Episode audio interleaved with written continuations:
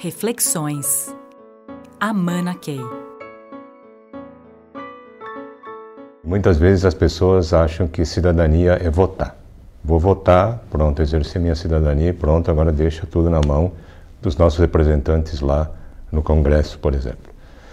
E aí tem uma cidadania que é pegar todos os seus talentos, todos os seus conhecimentos, toda a sua especialidade, uh, o poder inerente ao cargo que eu exerço na empresa ou na política e pensar um pouco como é que eu posso colocar tudo isso à disposição do bem comum. Como eu posso ajudar a resolver as equações impossíveis que parece que estão pontilhando tudo que está à nossa volta, né?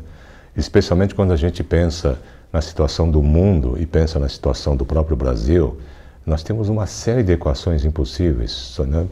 Questões que nós precisamos ajudar a resolver. E, e aí a pergunta é, o que, que eu tenho a ver com tudo isso? Talvez tudo. E é aí que entra essa ideia de você aplicar os seus ativos e aplicar o seu talento, aplicar a sua especialidade, o seu know-how para resolver as questões que podem trazer o bem para todos. Então, por exemplo, se eu sou alguém da área de tecnologia, Quantos de nós da área de tecnologia podemos estar pensando em como usar a minha especialidade, usar a tecnologia, criar novos aplicativos, criar formas de usar essa tecnologia nova que está surgindo, né? E vai se aperfeiçoando a cada dia de um jeito estratégico. Mas estratégia para quê? Para atingir que objetivo?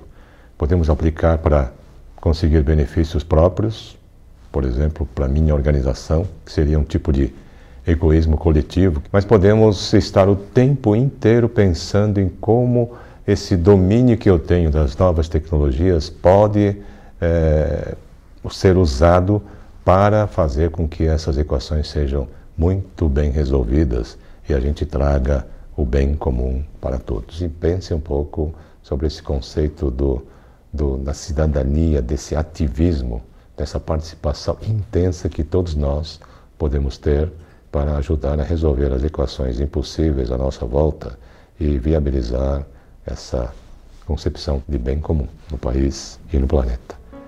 Reflexões. Amana Key.